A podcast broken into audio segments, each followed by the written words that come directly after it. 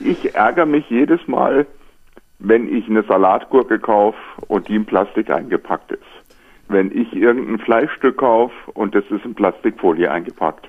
Und ich habe gemerkt und, und habe erfahren, dass es im Atlantik und auch im Pazifik riesige Kreisel gibt, wo Tausende von Tonnen von diesem Plastik im Meer schwimmen und dass Fische, die diese Sachen aufnehmen, verhungern, weil ihr ganzer Körper oder ihr, ihr ganzer Magen nur noch mit Plastik gefüllt ist.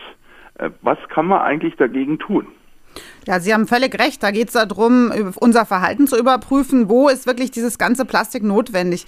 Wir sind eigentlich in Deutschland da gar nicht so schlecht, aber andere Länder, wo das einfach so ist, dass man im Supermarkt alles in fünffacher Ausfertigung in diese dünnen Plastiktüten gepackt bekommt ja. und das dann vielleicht auch noch Küstenstädte sind, wo dann der Wind kommt und alles ins Meer weht, da kann man schon was machen und da sind derzeit große Anstrengungen der EU, tatsächlich das Nutzen von dem ganz dünnen Plastik, was auch ganz weit verweht werden kann aufs Meer, dass man das verhindert.